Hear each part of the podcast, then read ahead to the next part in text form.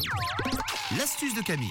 En parlant de magie, on ouvre les portes de l'atelier, on sent une chaleur, sans doute euh, la chaleur du four. Je sais pas si on va s'en servir, mais en tout cas, on pâtisse ce matin. Oui, une astuce pratique si vous aimez bien pâtisser à la maison. C'est une astuce qui fait gagner du temps. C'est une astuce qui est également pratique pour pas se blesser. Si vous aimez bien faire de la pâtisserie avec vos enfants, c'est mercredi, c'est le jour des enfants. Donc pourquoi pas une petite astuce? Pour cette astuce, vous aurez besoin aujourd'hui d'une planche à découper.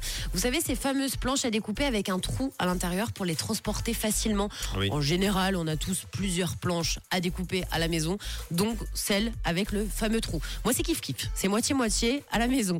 Alors, il va falloir également un batteur. Puisqu'on va s'en servir pour faire les blancs en neige, je vous explique la petite astuce. Grâce à cette astuce, on va faire tenir votre batteur tout seul à la maison. C'est pour ça que je vous ai expliqué que ça peut être pratique pour les enfants. Évitez de se blesser et surtout, ça va pas en mettre partout sur les murs. Parce que quand vous cuisinez avec Ouais. les enfants et que vous prenez le fameux saladier, des dommages collatéraux. T'as tout compris. Que tu mets le batteur à l'intérieur et que tu dis à ton enfant Oui, appuie sur 1, mais attention, hein, sinon ça va gicler partout. Bah, de toute façon, ça être sur 1, sur vitesse 2 ou 3, ça en fout partout sur les murs. Avec cette astuce, je vous assure, il y aura plus de dégâts à la maison et pas besoin de faire le ménage pendant 3 heures. Donc vous prenez les branches de votre batteur que vous passez en fait par-dessous le trou de la planche à découper. Bon, jusqu'ici c'est très facile. Ensuite, il suffit donc d'emboîter votre batteur et donc vous aurez une sorte de couvercle avec le batteur Eh à oui. l'intérieur.